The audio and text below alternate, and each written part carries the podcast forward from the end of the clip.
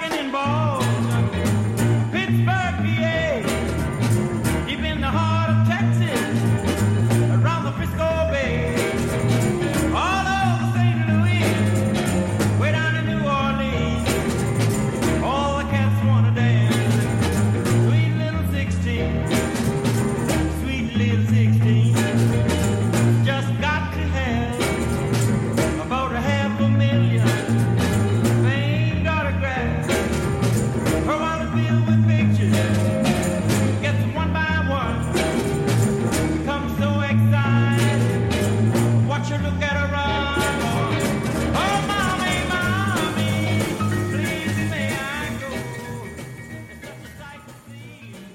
我们每个人应该都有这样的经历：看到一本逼格很高的书，忍不住买下来。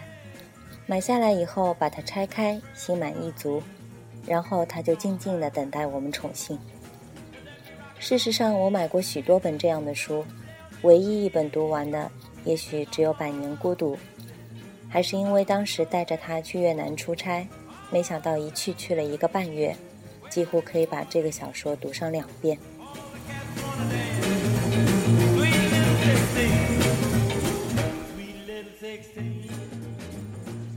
但今天这本牛掰的书，我花了一个晚上就读完了，《苏珊·桑塔格访谈录》。欢迎收听红湾电台，我是小外。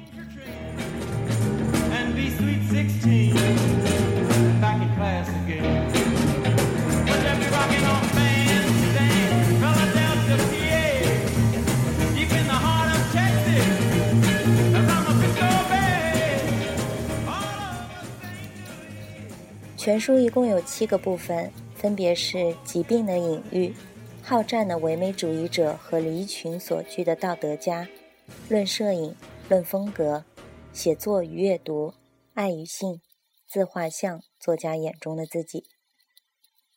今天我们读写作与阅读。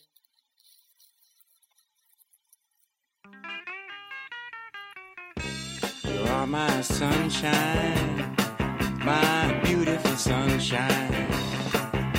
You make me happy when skies are gray. You'll never know, dear, how much I love you. Please don't take. 当你写作时，你感觉像个女人、男人，还是精神脱离了肉体？我发现写作是一种除去性别特征的活动，这是它的局限之一。写作时，我不吃东西，或者饮食非常不规律，吃得很差，或者干脆不吃饭，而且总是尽可能少睡觉。我的背疼、手指疼、头疼。写作甚至会消灭性欲。我发现，如果我有一个爱人，然后开始投入一部作品的创作，那么会有相当长的一段时间就节欲或者禁欲，因为我希望把所有的精力都用在写作上。我就是这样的作家，我完全没有纪律性，我只是想起来就写，在一段时间里全情投入，别的什么也不管。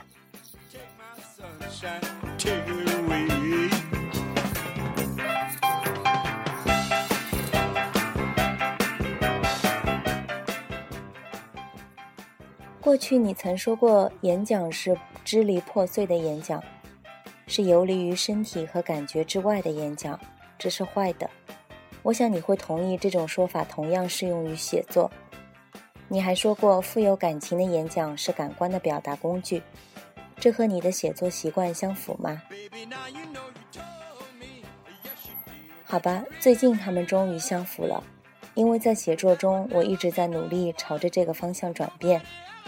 我希望学会一种对身体伤害较小的写作方式，而我正在开始尝试。首先，虽然最近我的身体状况有所好转，不再需要医疗急救，我的医生认为我现在可以保持审慎的乐观态度，但我依然感觉脆弱。在一定程度上，仍然担心身体状况会恶化到前所未有的地步。因为以前我从来没有生过病，总以为自己的身体能够承受无限的惩罚，还能恢复。所以，健康方面的原因是我不想再像从前那样写作，因为我害怕变得虚弱，或者降低我的免疫力。但我也认为改变写作方式对于我的写作本身可能也是一件好事，就像你说的一样。你永远背负着你的身体，还有所有这些感觉，你不用刻意去做白日梦，他们就在你的头脑中，身体也在头脑中。但现在，我试图去想象一种真正舒适的写作，想象你光着身子裹在天鹅绒中，你会写出不一样的东西吗？我觉得你会。你是坐在椅子上伏案写作的吗？我喜欢躺在床上，伸开双腿写初稿，然后一旦需要我把它打出来，我就坐在桌子旁边的木头椅子上。从那时候起，一直守着打字机。你怎么写作？在桌子旁边，椅子很硬，周围散落着很多东西。你不觉得，如果你光着身子裹在天鹅绒里，会写出不一样的东西吗？传说歌德，也或许说的是席勒。写作时习惯把脚泡在热水里。瓦格纳只有在香气缭绕的房间里穿着丝绸长袍才能作曲。那恐怕海顿作曲时都得戴着假发。我还听某人说过，写作时必须穿上他最好的衣服。我总是穿牛仔裤、旧毛衣和运动鞋。纳博科夫是站在讲台上，把他的书写在题词卡片上。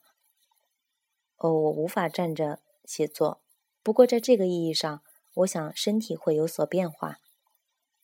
你认为身体的变化会带来风格的变化吗？是的，因为我在自己的写作中意识到一件事情，那就是我倾向于压抑形象化的描述。还是那句话，一个概念是什么就是什么。不是别的东西，我有时候也使用意象，但我对它有一种抵触。我倾向于一种白描的写法。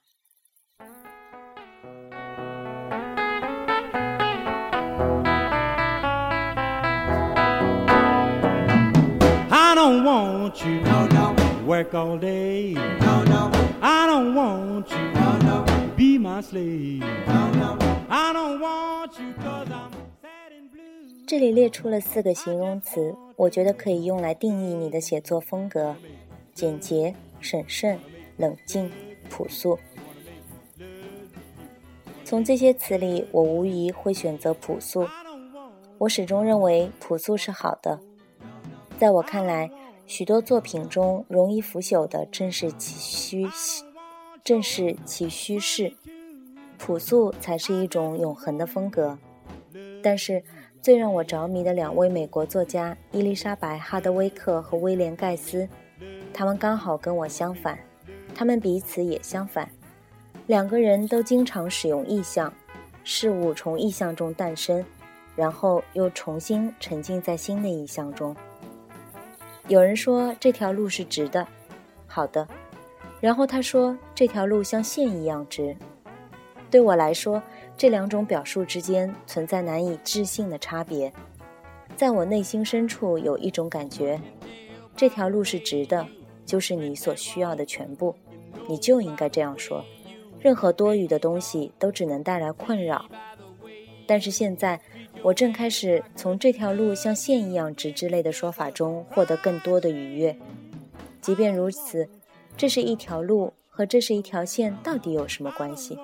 这仍然让我感到困惑。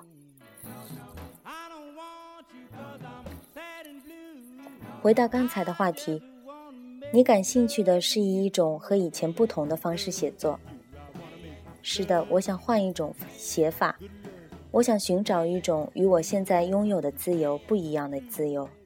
作为一名作家，我确实拥有某些自由，但我也缺少一些自由。只有通过实践，我才能找到它们。卡夫卡说：“写作时越孤独越好。”他是对的。你是否认为，在某种意义上，一个人的写作风格是由神经系统决定的？光靠换换衣服是没有用的。我认为还有比神经系统更强力的东西，不过我的神经系统显然与二十年前不同了。我成年后一直在服用适量的迷幻剂。我抽烟，量不大，但它改变了我的神经系统。例如，它帮助我放松。说起来很傻，但这是真的。我抽烟之前从来不能像现在这样真正放松。我第一次抽烟大约是二十二岁时的事。我不是为了放松才抽烟的，而是抽烟刚好让我跟会放松的那部分自己建立起了联系。我不知道抽烟能让人放松，或者有什么好处，或者有意要从中获得什么。我只是不知道怎样才能安静下来。我从迷幻剂中得到的是一种对我有益的消极，因为我太紧张了。我说的消极是褒义的，治疗意义上的，因为我总是想做点什么。我是个一刻也停不下来的孩子，因为自己是个孩子而懊恼，所以更加让自己忙个不停。八九岁之前，我疯狂的写作，我受不了安安静静的待着。二十岁出头时，我开始抽烟，只要一个深呼吸，就体会到了偶尔陷入冬眠的感觉。这给我的神经系统上了一课，放松的能力改善了我的生活，我不再那么紧张。不再有那么多多余的动作，我能够更流畅的做事。虽然学习打台球而不是抽烟，可能也能让我学到这一课，但事实上，抽烟对我很有帮助。不过，这没有改变我的风格。这就是为什么我说写作源于某种更强大的东西。我想说的是，一个人可能出于许多原因写作，你可能因为崇拜的东西而写作。但你也可能耗尽这种感情，实际情况的确如此。我十六岁时喜欢的是杰拉德·曼利·霍普金斯和杜纳·巴恩斯之类的作家，现在我发现这些人的书简直读不下去。但是不能否认他们有各自的伟大之处，只是我已经从他们身上学到了可能学到的一切，他们的作品已经铭刻在了我的脑海中。我从心底里了解他们，我已经完全吸收了他们的作品，再读还有什么意义？相反，我要做的是远离自己从这两位作家身上学到的一切。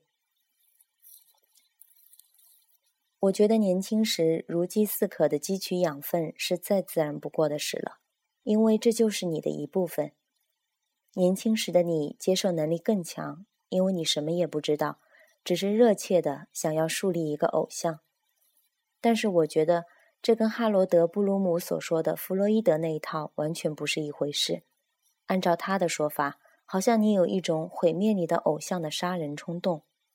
我认为你完全可以耗尽对偶像的崇拜，当他们对你不再有价值，否定他们，尝试其他选择是一种自然的冲动。但是如果说，现在让我欲罢不能的是伊丽莎白·哈德威克和威廉·盖斯的作品，这正是因为二十年前我不这么看。二十年前我迷恋卡夫卡，认同那些与我以前的口味不同的东西让我兴奋。对以前的那些作品没有丝毫不敬的意思，只是因为我需要新的血液、新的营养和新的灵感，而且我喜欢做不同的自己。喜欢去学习我不会或者不知道的东西，我充满好奇。It was a teenage wedding and the old folks wished him well. You could see that Pierre did truly love the mademoiselle.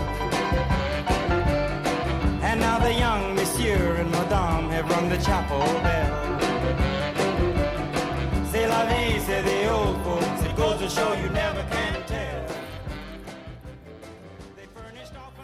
我记得高中时代读简·奥斯汀和斯汤达完全没有感觉，多年以后重读，他们却让我倾倒。你说的没错，我也是。十几岁时读《傲慢与偏见》和《红与黑》，我想他们有什么了不起？然后当我三十岁出头重读这两本书，我认为他们是伟大的作品。我非常同意，有些小说需要在你拥有更多阅历之后才能欣赏。不过，两年前我重读了《卡拉马佐夫兄弟》这本书，带给我的震撼，跟我十几岁第一次读时一模一样，或许更深刻了。我是说，这是最惊心动魄、最振奋人心、最激昂、最高尚的作品。读完这本书的几星期里，我的感觉就像在飞翔。我想，真不可思议。现在我知道自己为什么要活着了。我有这么多年没有读它，而我的感觉还跟十七岁第一次读它的时候一模一样。我认为这本书是你可以在任何年龄阅读，而且总是可以有收获的作品。不过，像《红与黑》和《今晚》就是适合成年人阅读的作品。你读过亨利·詹姆斯的《卡萨马西玛公主》吗？那本书很棒，你应该读一读，是真正关于六十年代的。但是关键是，当你融入一个世界，这个世界关心的这些东西，就好像你一直在给自己做新的菜肴，你学会不同的烹饪方法，然后随心所欲的大快朵颐。我的确相信。你会耗尽对某件事物的热情，但你总是可以重拾这份热情。一个人永远不应该对此盖棺论定。不过，正如我所说的，有些东西是你童年的一部分，永远不能重温。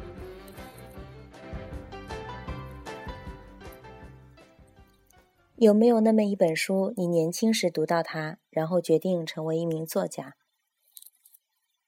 想让我成为作家的书是杰克·伦敦的《马丁·伊登》，结局是自杀。我十三岁时读了这本书，今天再读《马丁·伊登》不可能有那么震撼。杰克·伦敦已经不能满足今天的成年读者了。抛开职业兴趣不谈，第一本真正让你感到震撼的书是什么？是居里夫人的传记，她女儿伊娃写的。这本书在二十世纪四十年代初非常著名。我读它的时候应该是七岁，或许更早一点，六岁。你六岁就读书了？是的，我三岁就开始读书了。第一本让我感动至深的小说是《悲惨世界》，我哭得一塌糊涂。当你还是个孩子的时候，你只能家里有什么书就读什么书。我十三岁时。读的是托马斯曼、乔伊斯、艾略特、卡夫卡和纪德，主要是欧洲作家。直到很晚，我才接触到美国文学。我通过兰登书屋的经典丛书《当代文库》认识了许多作家。这套书在赫曼·赫卡商店出售。我曾经把零花钱都存起来，想要买齐一套。我连亚当·斯密的《国富论》那么晦涩的都买了。当时我以为当代文库里所有的书都很了不起。然后六十年代初，你在哥伦比亚大学任教，我是那里的学生。在哥伦比亚大学教书的日子非常美好，我怀念那时的一切。我教人类学与现代文明，所以我需要阅读。比如说，我每年都要读《伊利亚特》。很多人问我在哪儿找到我所有的参考文献的？好吧，我对其中许多作品烂熟于心，因为我教介绍他们的书教了十年。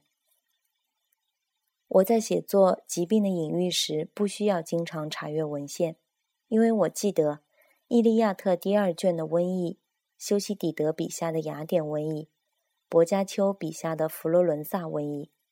我意识到，在浪漫主义时期之前。疾病是多么没有浪漫色彩，在这些早期作品中，疾病没有被当作一种精神状态或者末日天启。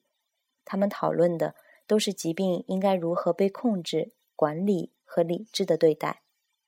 当我开始认真寻找，我发现，直到十八世纪中期之前，都找不到任何关于疾病的隐喻的现代应用。这种观念将疾病当作人类身心状态的极端形式的一种形象化反应。不过，在其他许多思想中，你也能发现同样的发展脉络。比如说，我们过去关于性的观点更加讲求实际，直到现代，我们才赋予它许多东西，让它背负了各种各样的价值。我不是说人们以前不关心这个问题，而是他们对恋爱的浪漫，对恋爱的认识不是浪漫的。这么说吧，我不认为恋爱是普罗旺斯的游吟诗人发明的。我相信，爱情的概念历经成熟发展，才获得了一种核心的，甚至约定俗成的定义。这是爱情的一个版本。但是在古代和东方文学中，可以找到许多色情或言情的例子，比如说子氏部的《源氏物语》中就有浪漫的爱情。我的意思是，人们一直知道为另一个人痴迷是怎么回事。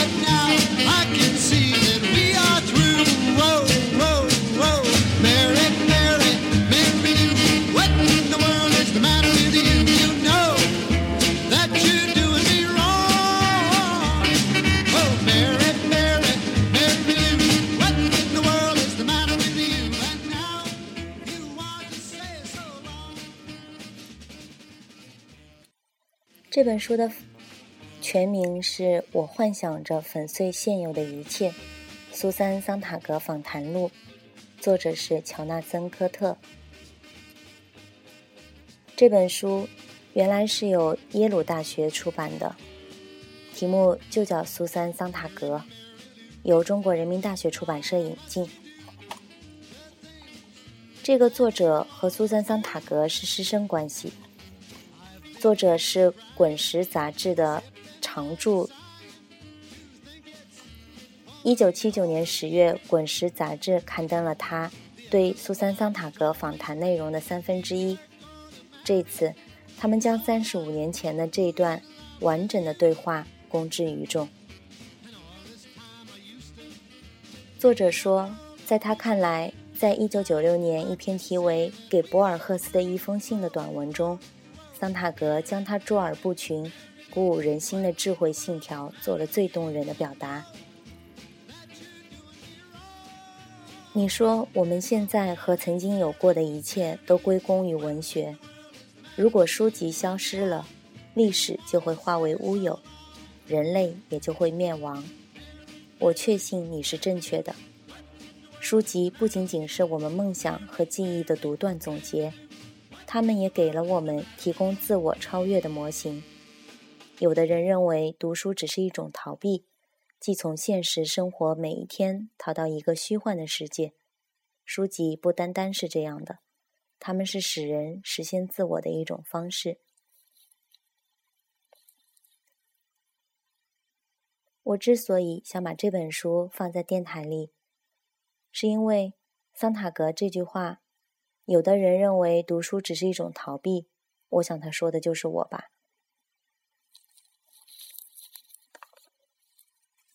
看完这本书，学习到了许多新的东西。也许人生就和电影一样，光有桥段不行，必须在影片结尾得到一定的升华。我也希望读完这本书，对于你们来说，听完这期节目，能够对自己有一些更不同的认识，哪怕一点点，那也好。